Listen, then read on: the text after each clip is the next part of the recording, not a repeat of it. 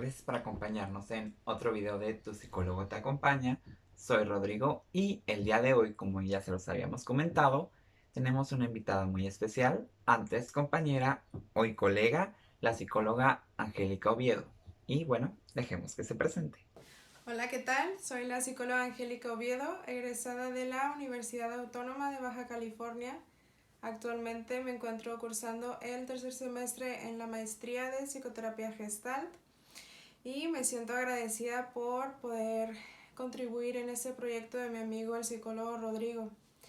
Te invito a que prestes atención a esta información que te tenemos preparada el día de hoy, tomes nota y lo utilices siempre a favor de tu crecimiento personal.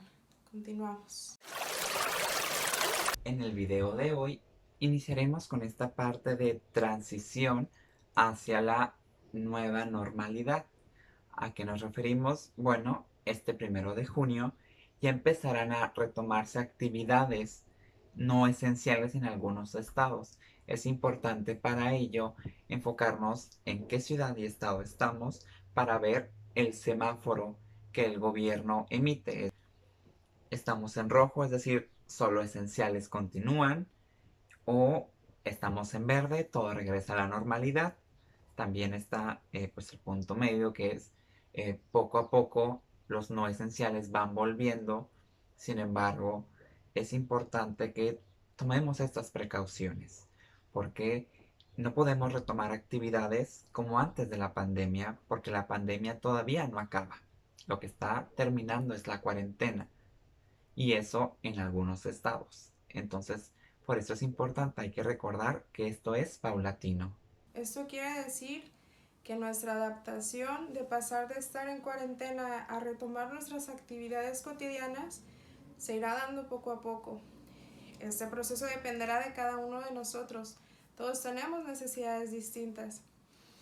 A lo largo de este proceso muy probablemente puedas tener algunas reacciones físicas y emocionales y es muy importante que te des el tiempo para reconocerlas e identificar de qué manera puedes atenderlas. Y bueno, ya que hablamos acerca de lo importante que es para nosotros identificar nuestras necesidades y atenderlas, te voy a pasar unas pequeñas recomendaciones. Para empezar, a lo largo de este proceso, permítete momentos en los que puedas poner pausa y revisar cómo estás, qué piensas, qué sientes, cómo está tu cuerpo, qué emociones están presentes en ti. Después de esto, identifica si hay alguna necesidad en el momento. Tienes hambre, necesitas descansar, necesitas despejarte. Eh, escúchate y busca la mejor manera de atender estas necesidades. Recuerda y nunca pierdas de vista que tu bienestar físico y emocional siempre es tu prioridad, antes que cualquier exigencia externa. Si es necesario, exprésate. Recuerda que compartir todo esto que nos sucede puede ser muy aliviador comparte y comunícate con las personas en quien confías. Todo esto es nuevo para nosotros. Si es necesario, también puedes buscar ayuda profesional. Los psicólogos estamos entrenados y capacitados para acompañarte precisamente en estos momentos de cambio. Y bueno, por último, pero no menos importante, acepta y respeta tu propio proceso. El respeto a ti mismo y a ti misma es una de las herramientas más valiosas con las que puedes contar para utilizarlo frente a cualquier crisis o a cualquier momento de cambio en tu vida. Recuerda que todos experimentamos desde una forma bien distinta aunque estemos en la misma situación. La cuarentena no es la excepción. Aunque todos estemos en el mismo proceso aparentemente, cada uno de nosotros tenemos necesidades y recursos de afrontamiento distintos. Así que sé paciente contigo mismo o contigo misma, tómate tu tiempo, no te exijas resultados inmediatos. Recuerda que estamos hablando de un proceso que se irá dando paulatinamente. No te exijas demasiado, no te juzgues, no seas demasiado duro o dura contigo mismo. Eh, enfócate en tu propio proceso y evita compararte o poner atención en el proceso de los demás. Y en esto mismo de no te compares, ojo, cuidado con el cómo debí de haber vivido la cuarentena. ¿Por qué?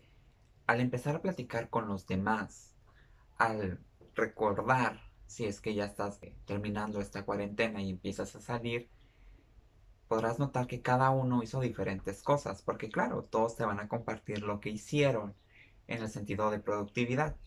Y es desde ahí donde tal vez te des cuenta que tú hiciste cosas muy diferentes, tal vez no hiciste, eh, no hiciste el mismo nivel de productividad, pero eso no tiene nada de malo.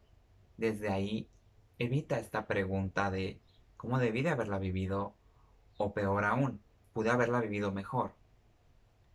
Mejor verlo con aceptación de lo viví como pude vivirlo, con los recursos que tenía y de la mejor forma posible. Si nos comparamos en el proceso de los demás, es porque los dos somos similares, pero la realidad es que cada persona es única.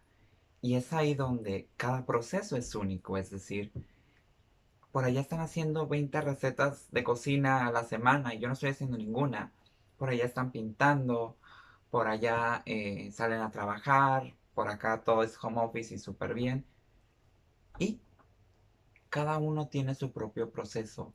Es importante respetarlo, es único. En esto eh, hay que permitirnos eh, cada uno ser auténticos. Es decir, mi propio proceso es el proceso que puedo llevar. Estoy haciendo lo mejor que puedo con lo que tengo. En ello, esta autenticidad, claro que es beneficiosa compartirla con los demás.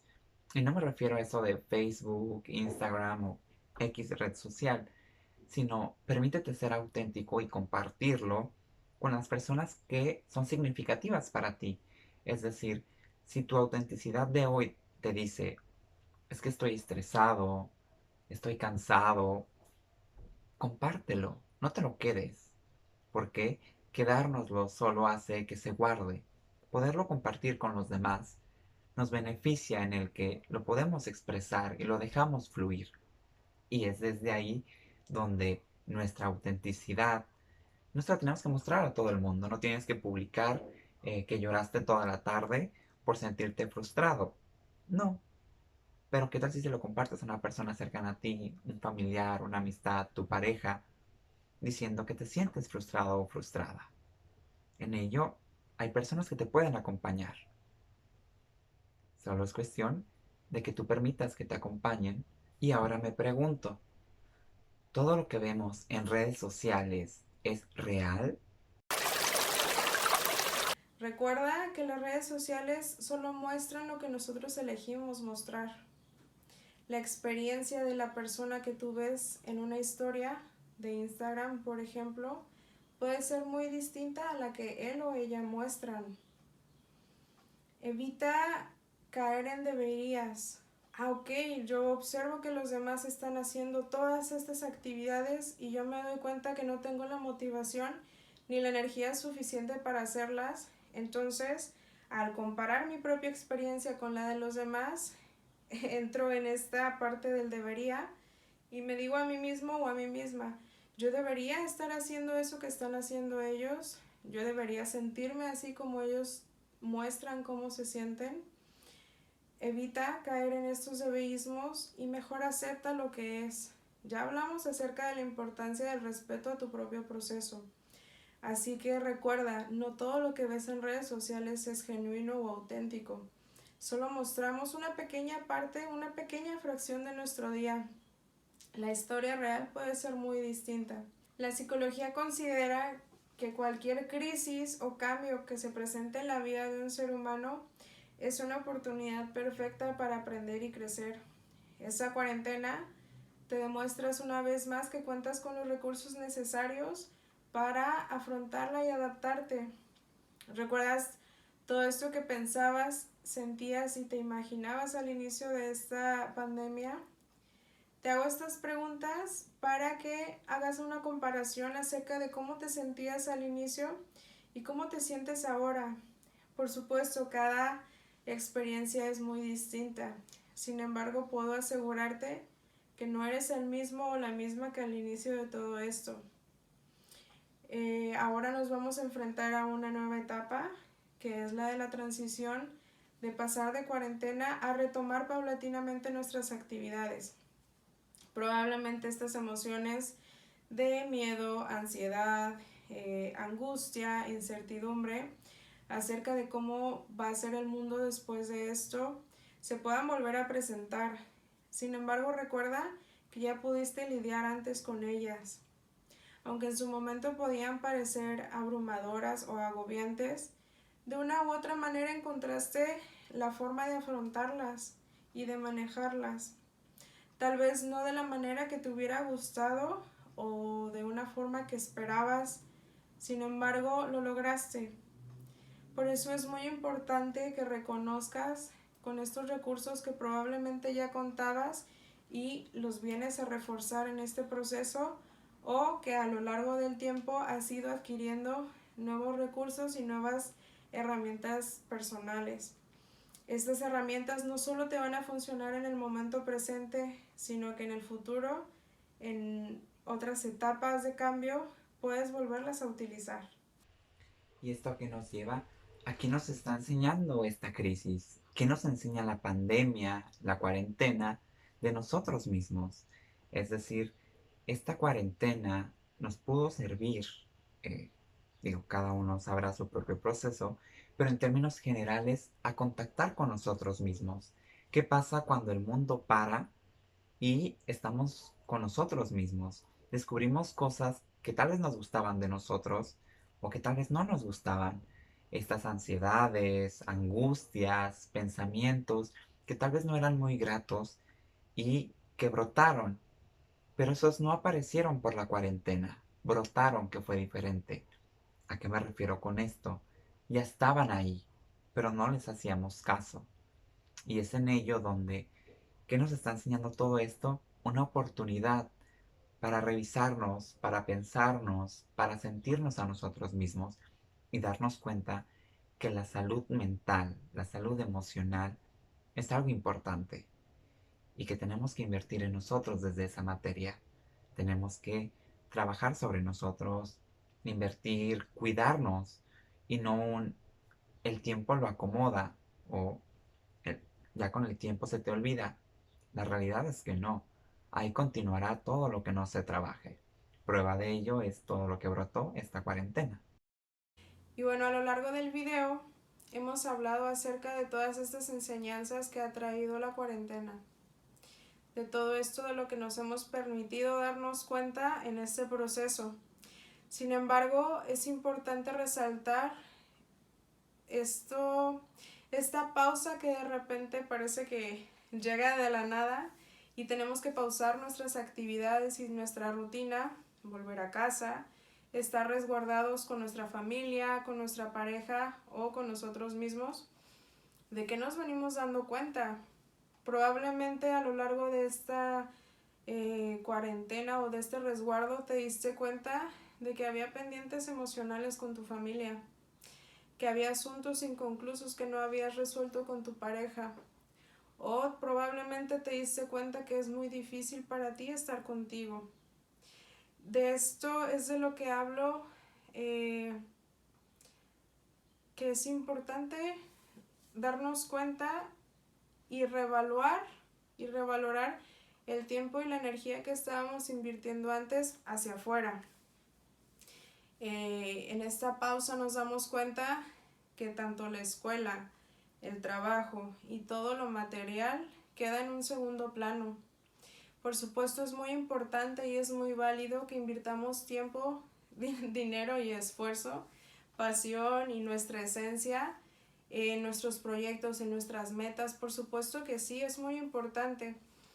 Sin embargo, eh, es una pregunta para ti no sé si te sucedía que pasabas la mayor parte del día o la mayor parte de los días de tu semana fuera de casa, atendiendo actividades, atendiendo la rutina, cumpliendo con estas responsabilidades que poco a poco te ibas cargando cada vez más. Llegabas a casa, dormías y al día, era, al día siguiente era lo mismo. Luego hacemos esta pausa, volvemos perdemos todas estas actividades externas y con qué nos quedamos. ¿Cómo te sentiste cuando te encontraste con todo esto que probablemente había pendiente? Hay que recordar que todo lo del exterior es pasajero. Esto que te comentamos, esto y toda la información va con la intención de que una vez que vayamos retomando nuestras actividades no olvidemos todo esto. Habrá que encontrar un balance y un equilibrio entre lo que invertimos afuera y lo que invertimos en nosotros mismos. A final de cuentas, cuando hablamos de situaciones donde solo hacemos uso de lo necesario, nos damos cuenta que de lo que más necesitamos o de quien más necesitamos es de nosotros mismos. Si nosotros mismos no estamos bien, difícilmente podremos afrontar una situación de la mejor manera.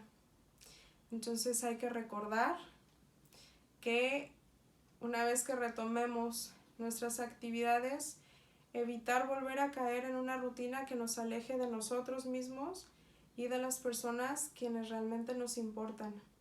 ¿Y este balance cómo se obtiene? Bueno, valorando cuánta energía invertimos afuera hacia el mundo y cuánta hacia nosotros. Es decir, si tenemos eh, la idea de una construcción, no vamos a ir a construirla en el terreno de al lado. Porque al final, ¿quién se va a quedar con esa construcción? Pues el dueño del terreno. Entonces, si esa construcción la quiero para mí, ¿dónde la tengo que construir?